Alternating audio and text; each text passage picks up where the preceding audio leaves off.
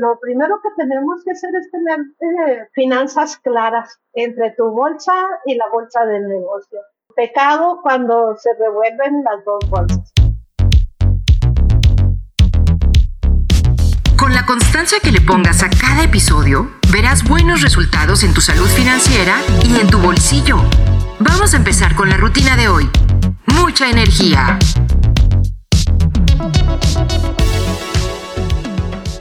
Hola, yo soy Marian y te doy la bienvenida a un nuevo episodio de Gimnasio Financiero, un espacio donde compartimos entrenamientos para mejorar tu salud financiera. Así que mucha energía para el entrenamiento del día de hoy. Para este primer episodio del mes de marzo, hablaremos de recomendaciones financieras e inspiración para las mujeres que nos escuchan en México y en otros países. Anteriormente hemos tenido en el gimnasio a varias expertas que nos han compartido contenido financiero especial para nosotras y por supuesto que puedes repasar los episodios 13 y 14 de la temporada 3. Pero en esta ocasión quise invitar a una mujer que es simplemente inspiradora, que ha salido de las adversidades y ha emprendido en el camino no solamente una vez, en varias ocasiones. Hoy nos acompaña Cecilia Volado, cofundadora de CUSA, una cooperativa que busca apoyar y empoderar a las mujeres indígenas rarámuri a través de su trabajo en el mundo de la moda. Cecilia ha sido emprendedora gran parte de su vida, por eso hoy hablaremos con ella sobre sus negocios, sus logros y los aprendizajes financieros que ha obtenido en el camino. Gracias por acompañarnos, Cecilia. ¿Cómo estás el día de hoy? Ah, Marian, pues estoy muy bien, gracias a Dios. Muchísimas gracias por tu invitación. Qué gusto colaborar contigo en tu gimnasio. Gracias, mi Ceci. Bueno, les cuento que Ceci y yo nos conocimos cuando yo trabajaba en el mundo del emprendimiento, en un programa que se llama Posible, y recuerdo que cuando tú nos contaste tu historia de emprendimiento, CUSA, todas las personas que escuchamos esta historia traíamos o nudo en la garganta o lagrimita, ¿no? De, de, de lo intenso, de lo bonito que, que, es el proyecto y la misión que tú, que tú tienes. Así que antes de, empezar con la entrevista, ¿por qué no nos cuentas un poquito sobre CUSA? Bueno, mira, CUSA significa águila en idioma rarámuri. Y esto es muy icónico porque si tú ves a las mujeres rarámuri, cómo visten ellas con esas faldas tan amplias, tan llenas de vida, de luz, y cuando ves que las están cosiendo, las ves en el suelo. Ellas están sentadas cosiendo a la usanza tradicional allá, lo que hacían en, sus uh, comunidades en la sierra, pues lo hacen aquí en la ciudad, pero claro que que verlas en el suelo de la ciudad no es nada agradable. Entonces, CUSA significa águila porque la idea de CUSA cooperativa es empoderar mujeres para que vuelen, para que dejen el suelo y lleguen al cielo. Esa es la idea de CUSA. Actualmente somos, son 12 chicas rarámuris y somos tres mestizas. Las que estamos ahí, la característica de las mestizas es que somos jubiladas, las tres. Somos chicas de ayer, pero con muchas ganas de vivir hoy. Oye, ¿y qué es lo que, qué es lo que ofrecen en CUSA, Ceci? En CUSA diseñamos las primeras prendas con acento tarahumara eh, para uso actual, para uso moderno. Eh, el vestir, la vestimenta tarahumara es muy hermosa, pero muy complicada para quien no es tarahumara morir. Es muy voluminosa, muy, muy llena de volanes, muy largas las faldas, muy cortas las blusas, y entonces cuando alguien quiere usar algo así, pues la verdad es que es difícil. Eh, usar lo que ofrece es moda actual, con acento tarahumara, eh, y que en donde se está innovando sobre las prendas eh, tradicionales para ofrecerle a la mujer actual, al, al hombre actual, eh, prendas que tienen todo ese sabor y esa cosmovisión tarahumara, pero que son muy fáciles de usar. Ok, buenísimo. Oye, y, cuéntanos, digo, a mí porque me encanta escuchar esta historia, ¿cómo fue que decidiste emprender este, este negocio, esta cooperativa de CUSA? Bien, mira, eh, por allá de 2013 yo tuve un accidente en autobús que me dejó lastimada de una de mis, de mis piernas. El asunto es que duré más de un año rehabilitando en cirugías y recuperándome. Y ese año, quienes me ayudaron a, salir adelante, pues fue mi familia. Y fue una familia de chicas tarahumaras, se llaman Verónica, Rosalía y Mari Chávez Vázquez. Ellas se alternaban para estar aquí conmigo, me ayudaban con el servicio, me acompañaban. Y pues yo a cambio, eh, pues un día decidí enseñarles a leer y a escribir. Y entonces, pues les encantó y empezamos a trabajar. Fue toda una cuesta arriba porque ellas no hablaban español y yo a la fecha no hablo nada de Palomara. Entonces, imagínate que, que tratar de enseñarles yo a leer y a escribir fue un muro y lo logramos. Pero cuando yo me regresé a trabajar dije, ¿y ahora ellas qué? Porque obviamente, pues en ese tiempo hablamos de empoderamiento femenino, algo que pues que era novedoso para ellas porque la mujer rara morir se casa muy joven y a los 14 años, 15 ya tiene hijos y ya depende de un marido para toda su vida. Entonces, pues platicando de lo que ellas podían hacer para, para vivir de otra manera, bueno, pues llegamos a, un lugar en el que yo me tenía que regresar a trabajar a, mi oficina y ellas se tenían que regresar a trabajar pues, en, en las casas donde trabajaban, ¿no? Entonces, ahí fue un parteaguas porque yo pensé que, que ellas ya podían tener un negocio propio. Y entonces ahí, ahí surge CUSA. La idea es que ellas empiecen a coser prendas actuales con lo que ellas saben. Y yo regresarme a mi trabajo, pero bueno, la vida tiene, no es como, no es como uno creía, ¿no? Claro. Y, viene toda la canción, no es como tú pensabas, entonces la vida dio vueltas, en esa fecha yo me quedé sin trabajo, me desocuparon de mi trabajo a causa de mi discapacidad que me quedó. Ah, mi mamá falleció y el, la, mm. el tercero, la tercera de mis hijas decidió emigrar también, entonces hubo un nido vacío que se llenó con un proyecto que se llamó PUSA. Qué bonito. Es cuando empezamos. Oye, y lo, y lo padre de, de, de CUSA, y ya lo veremos como más adelante, es que estás realmente impactando en la vida de, de, estas mujeres que, que, eventualmente se convierten incluso en cabezas de familia y en el cambio generacional de, de sus hijos, ¿no? Y hijas que, que, que, van a, o sea, que van a ver a su mamá que ya pues tiene pues está haciendo moda, ¿no? Está vendiendo, está vendiendo un producto y, que ya hay más opciones, ¿no? Es que es como abrir, ¿no? Las opciones a, a, las personas que tal vez antes no las tenían. ¿Y cómo ha sido esta experiencia? Es que fíjate que qué bonito que toques ese tema, porque algo de lo que, de lo que CUSA ha, ha hecho ha sido este provocar un cambio generacional. Claro. Pero lo magnífico es que ha sido, bueno, primero, por ejemplo, la, los hijos de, mi, de, de, Verónica, la chica de la que te hablo que estuvo aquí conmigo, sí. Eh, los hijos de Verónica ya están estudiando. Teresita está en sexto y, y Luisito está en primero de secundaria. Tú sabes que eso así llena las expectativas totalmente, porque los otros niños de Vero que se quedaron en la sierra, pues no tienen otros, no han tenido esa oportunidad. ¿no? Ok. Pero por otro lado, nosotros hemos estado dándole seguimiento al impacto de CUSA aquí en Chihuahua y hemos visto nacer a otras empresas de mujeres parahumanas que con sus hijas, que con sus familiares están haciendo ya productos para vender y además se anuncian en el internet. Claro. Y entonces yo me acuerdo las primeras veces que expusimos en mercados que llegaban otras compañeras tarahumaras se acercaban a ver y yo les decía, adelante, voltea la prenda, vela. Y luego me decían, ¿y a cuánto la das? Y entonces ellas se secreteaban, ¿no? Cuando yo les daba el precio y todo. Ajá. Esos días de hace cinco años, al día de hoy, tú encuentras otros emprendimientos de mujeres, de esas mujeres que se acercaron, claro. que ya tienen sus propias empresas y, y que las ves que con sus hijas están saliendo adelante. Entonces, ahí hay una mentalidad que está cambiando, pero ya. Claro. No, no es que cambien los hijos, es que ahorita ya. Y, y qué bueno, porque urge, urge. La cuestión está de, del cambio en las, de los cambios en la sociedad que se dieron a raíz de pues todo lo que hemos estado viviendo en México, ¿no? En donde las juventudes más vulnerables están siendo pues muy dañadas, ¿no?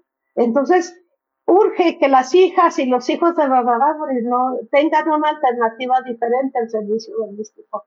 Y por eso estamos muy contentas. Le, te cuento, eh, lanzamos una, una promoción, un programa que se llama Bienes Tradicionales Chihuahua. Invitamos a la gente a que se ponga algo Rarámuri. Obviamente la idea es que nos compren a nosotros, ¿no? Pero ¿qué crees? Que le están comprando a todo el mundo. Claro alguna prenda, esa no es de nosotros. Oye, ¿quién habrá hecho esa? Oye, mira, esa prenda era de ver.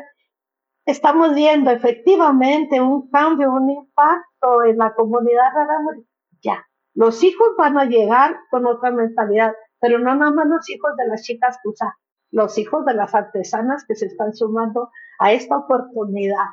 Y la, y la misma población de Chihuahua, ¿no? Que de alguna manera tenía una perspectiva diferente, ¿no? De, de, esta cultura. Qué belleza. Totalmente.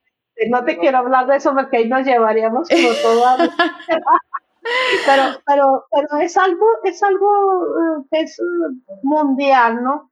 Eh, no apreciamos lo que esas culturas nos ofrecen. Claro, no, totalmente. Y entonces, cuando, cuando Impactamos en la moda étnica mexicana con un textil tradicional tarahumara.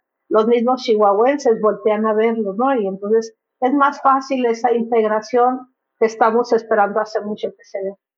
Claro, totalmente. Oye, y hablando justamente, ¿no? Como estamos en el mes de la mujer, ¿por qué las mujeres? Yo sé que o sea, la relación tú ya no la contaste, ¿no? O sea, tu primer contacto fue con mujeres que te, que te ayudaban de alguna manera en tu proceso de, recuperación, pero ¿por qué crees que son importantes las mujeres? Mira, yo te voy a hablar. Mi mamá, mi mamá para mí fue una persona que impactó mi vida. A mí mi mamá me marcó. Mi mamá era emprendedora de corazón y, y ella tuvo ocho hijos. A los ocho nos dio educación y, y la verdad es que no había, no había recursos en casa para eso. Y sin embargo lo logró. A mi mamá la viste haciendo comida, la viste haciendo tortillas, a mi mamá la viste haciendo costura, poniendo una cafetería escolar. A mi mamá no le faltó eh, esa fuerza para emprender y nos sacó adelante. Por otro lado, te digo, la ONU, la ONU tiene datos de que el dinero que se invierte en capital semilla, en microempresas, microcréditos en el mundo, quienes tienen una tasa de retorno más altos de mujeres. Mm. el dinero que se le da a las mujeres para crecer, las hace crecer y hace crecer a otros. Por eso mujeres, pero, pero además, eh, yo generalmente he trabajado con mujeres y me encanta, me encanta su sentido de responsabilidad. Una mujer puede estar enojadísima del trabajo y va a seguir trabajando y a lo mejor hasta con más ganas, ¿no? Porque está enojada, pero, pero no tira la toalla, como pudiera suceder este, en otros ámbitos, ¿no? Entonces yo creo en las mujeres, yo mm, pues vengo de una mujer muy luchadora, y además yo he visto en mis compañeras tarahumaras esa fuerza de, de, de, continuar, de continuar, de continuar, de no tirar la toalla. Ah, es parte de mi respuesta, María. No, me encantó, me encantó. Ahora, eh, cuando nos conocimos, bueno, me, me, enteré que no era tu único emprendimiento. Ya habías tenido varias, porque ahorita lo que dices es, aprendiste de la, de la mamá emprendedora. Entonces, ¿qué otros emprendimientos tuviste, mi querida Ceci? Mira, yo creo que de, así, para que baste más, yo creo que vale la pena contarte aquí, es el de las farma una farmacia. Verás, cuando yo terminé la carrera, yo soy química farmacobióloga, yo intenté hacer una maestría en Ciudad de México. Eh, tengo recuerdos muy tristes porque creo que ahí hubo una, hubo razones que no eran académicos por los que yo no me pude integrar a ese mundo. Mm. Y entonces yo regresé a Chihuahua, eh, un poco así como, ¿y ahora qué hago, no? Eh, en Chihuahua pues no había oportunidades de trabajo como lo que yo estaba buscando. Y entonces una, una cuñada, la que después fue mi cuñada, me invitó a poner una, una farmacia. Y, y, claro, o sea, los genes emprendedores de mi mamá y, y mi cuñada, y, y, pusimos una farmacia, pero, pero yo lo hice pensando en, en, en dónde se necesitaba más una farmacia. Eh, ahí podríamos hablar de que eh, las aspiraciones de ganar mucho dinero, pues no, no era, no fueron las que me llevaron a ponerla ahí, ¿no? A mí, yo sentía que podía eh, apoyar a alguien y la necesidad estaba en una colonia lejana, en un suburbio. Y ahí pusimos nuestra primera farmacia.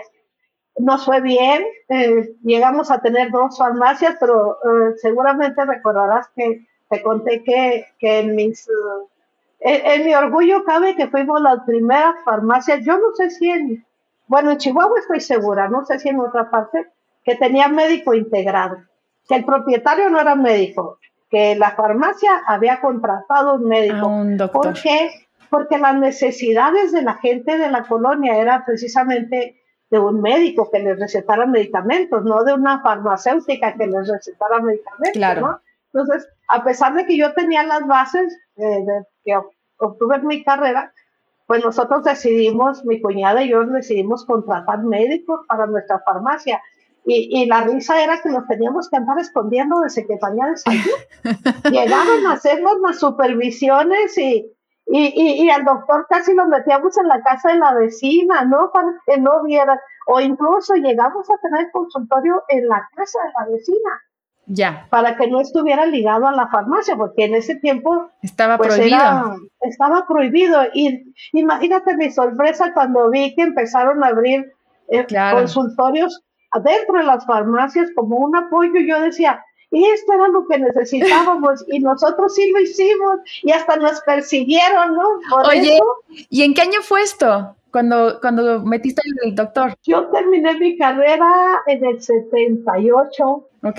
en 1978 y tuvimos la farmacia hasta 1978. La farmacia la debemos haber puesto en el 79 hasta el 80 y tantos. Tuvimos la, tuvimos la farmacia y tuvimos tres médicos ahí que todavía son amigos, ¿no? Wow, o sea, te, te adelantaste a una época, pero justo como que comprendiendo, ¿no? Las necesidades que tenían las personas.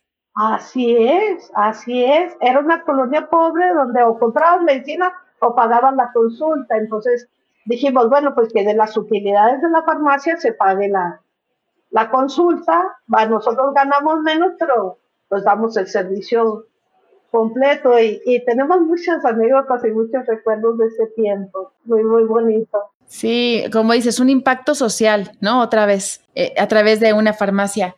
Sí, yo creo que todos mis emprendimientos han tenido ese, ese espíritu ¿eh? de... Ese gen. Sí. O sea, y aparte de este tuviste varios, ¿no? o sea, la farmacia, bueno, CUSA, que fue la último, en medio hubo algunos otros. Sí, sí hubo, pero también así con, fin, con fines sociales más claros, porque como yo tenía, yo fui funcionaria de gobierno o 20 años, pues mis emprendimientos fueron así como colaterales. Mm, ok, ok, ok.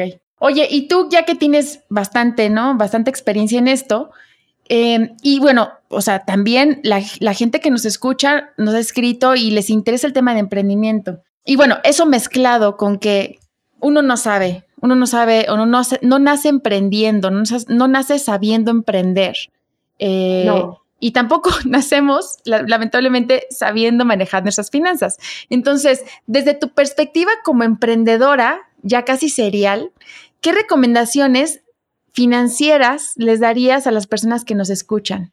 Lo primero que tenemos que hacer es tener eh, eh, finanzas claras entre tu bolsa y la bolsa del negocio. Totalmente. Mm, pecado cuando se revuelven las dos bolsas, porque no sabes de dónde está saliendo, en qué, qué dirección tiene el flujo, ¿no? Y, y, entonces no sabes realmente qué está haciendo tu negocio. Entonces, lo primero en, cuestión financiera es que, que tú sepas aún y cuando de tu bolsa apoyes tu negocio, que lo sepas perfectamente, que, lo, que, lo ingreses. El segundo es que siempre, siempre te asignes un sueldo. Totalmente. Y lo cobres, y lo cobres, porque luego eh, dices, no, y todo se va para el negocio y yo nomás agarré para una nieve. No, no, no, tu sueldo es tu sueldo. Y entonces ahí viene el ligado al tercer consejo, la, eh, eh, fijar precios. Fijar precios de lo que vendes es importantísimo hacerlo bien. Eh, considerando, yo les explico a mis compañeras rarámuris así directo. Sí. Tienes que, y lo aprendí con el tiempo, tienes que considerar tus materiales, tienes que considerar tu mano de obra, tienes que considerar tu ganancia, y en tu mano de obra estás tú también. Eh, tienes que considerar tu ganancia y tu bolsita para guardar para un imprevisto. Eh, siempre que fijes un precio, eh, tienes que verlo. Si dices, no queda competitivo, pues adiós, no lo hagas, ¿no? Porque vas a estar trabajando de gratis. Nada, de gratis. Y aunque el emprendimiento sea social, tienes que tener una, una, una utilidad clara. Sí, exacto, que sea sustentable, ¿no? O sea, no, no, no vamos a regalar nuestro tiempo, sino tiene que salir, tiene que ser rentable y que tú puedas sobrevivir y las personas que trabajan contigo puedan sobrevivir de eso y a lo mejor que las ganancias no sean tantas, pero que sea sustentable, ¿no? Así es. Eh, de hecho, esto se vive mucho en la cooperativa. Mira, las cooperativas son mm, instrumentos para, para generar bienestar más que para generar dinero. Lo mío es una cooperativa que genera bienestar, que mis compañeras todo el año tienen un ingreso fijo semanal, sus utilidades anticipadas. Las utilidades mm, de fin de año se reparten y aunque no sean muchas, le garantizamos a nuestras socias que todo el año hay ingreso. Eh, eh, esa, esa, pero haciéndolo así, fijando precios que nos permitan eh, lograrlo. Claro. Y yo te iba a preguntar, ahí en este tema, ¿cuáles fueron, o sea, los retos que tú como emprendedora tuviste? Algunos que nos puedas compartir, que fue así de, wow, nadie me dijo, nadie, me dijo, que esto. Déjame te cuento. Cuando nosotros empezamos a vender, lo hacíamos en bazares, en una plaza, nos invitaban quienes se iban a exponer en una cafetería y entonces la gente nos buscaba y, nos compraba eh, muy bien y yo estaba todo entusiasmada y luego me fui a Posible, ¿no? Y en Posible eh, la verdad es que fue un, campamento fabuloso en donde me dijeron, tienes una empresa en potencia, tú arráncate a trabajar. Entonces yo estaba fascinada, vendíamos, salía, pero en el momento en que dijimos, vamos a tener nuestro propio local, para vender, pues obvio que tuvimos que aumentar nuestros precios para que saliera todo. Y nadie me dijo que íbamos a dejar de vender. Claro. Cuando subimos nuestros precios, las ventas se cayeron. Así, terrible. Entonces, eh, fue empezar otra vez a caminar, eh, pero insistiendo en que nuestros precios eran competitivos, ¿no? O sea, que que aquellos habían sido de lanzamiento y que estos eran los, los reales. Entonces, si, si me dices tú algo que nadie te había dicho, es eso.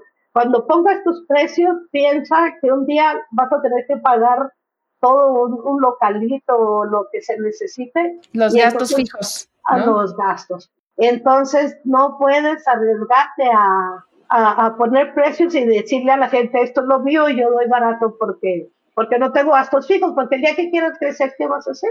No, y más, imagino más en el ambiente de las artesanías, ¿no? Sí. Que aquí en México todavía tenemos mucho el tema de regatear, este, de, ¿no? De, de, tal vez no valorar tanto las horas y horas de trabajo que, que implica, ¿no? Hacer una prenda original desde cero. Sí, y tienes que tener una lucha, ¿no? O sea, Exacto imagínate la cantidad de, prendas fast fashion que llegan, ¿no? Y, eh, justo te iba a decir eso. El precio con las de nosotros.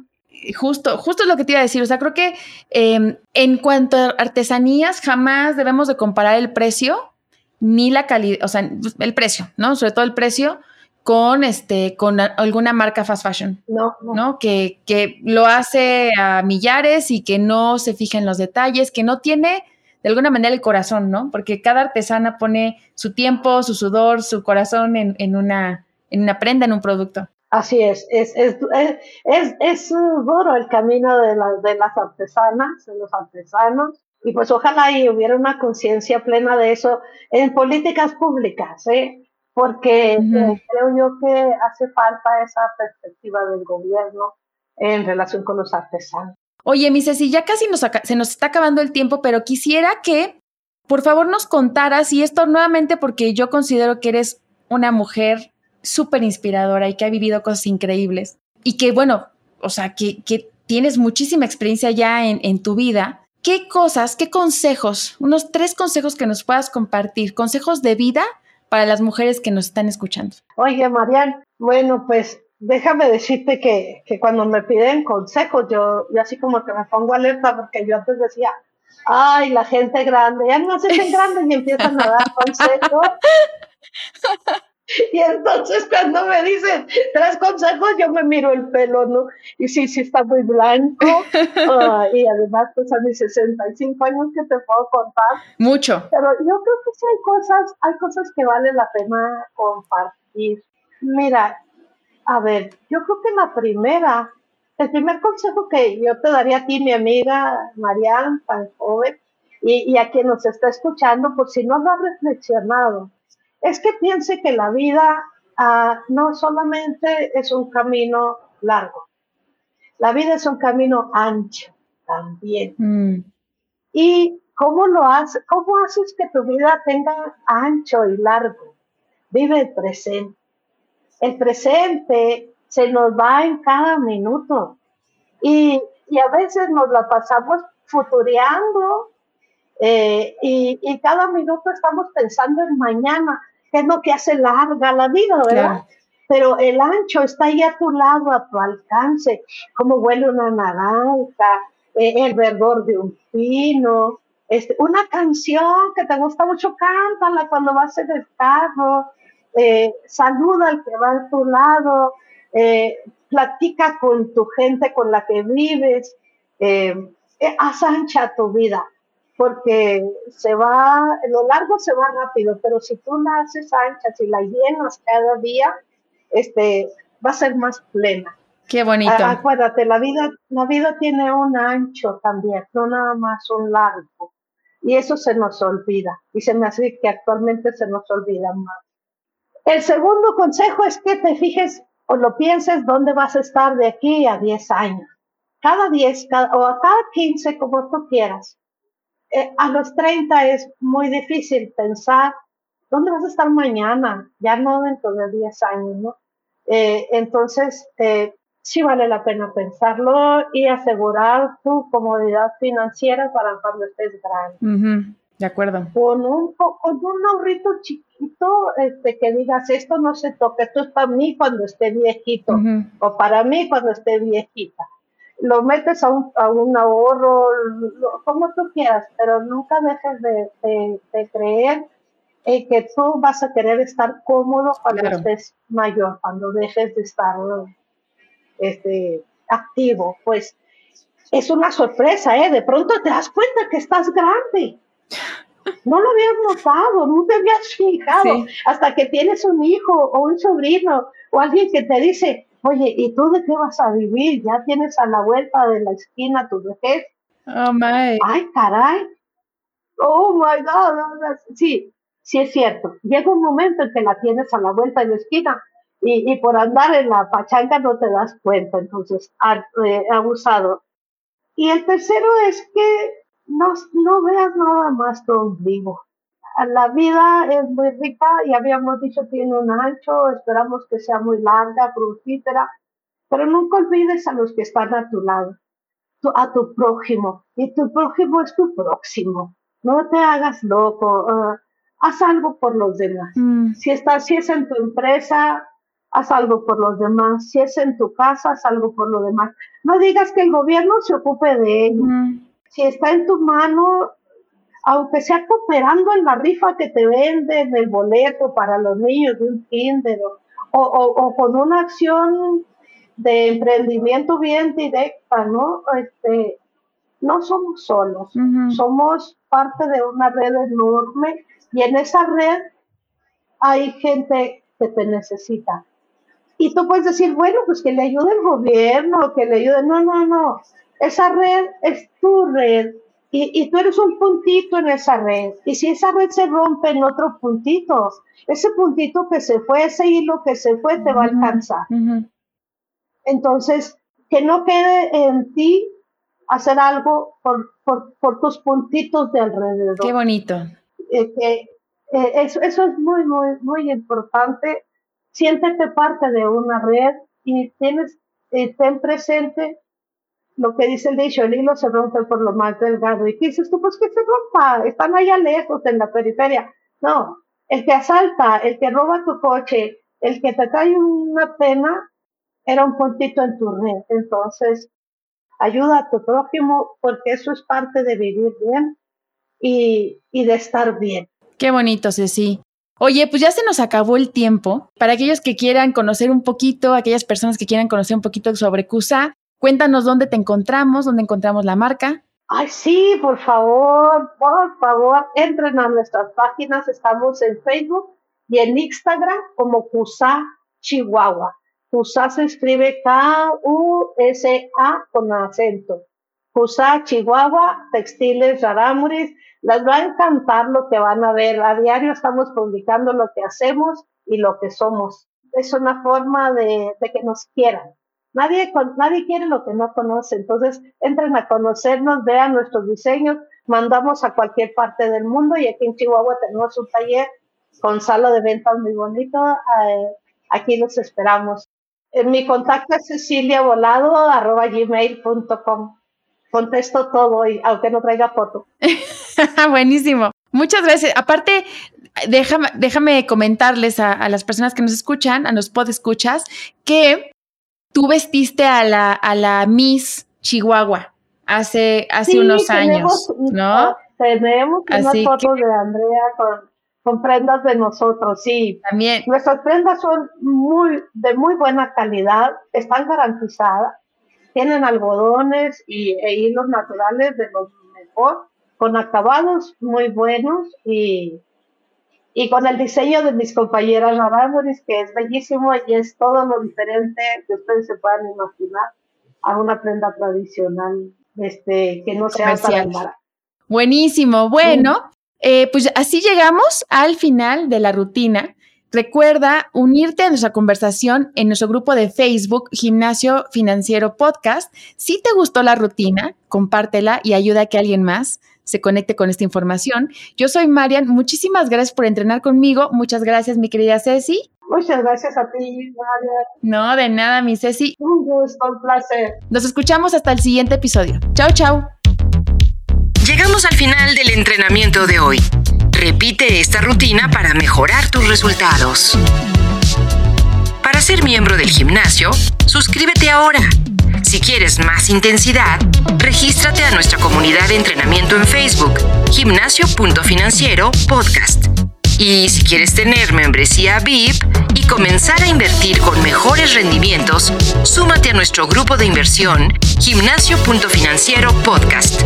Pide tu pase de acceso en recepción con gimnasio.cubofinanciero.com.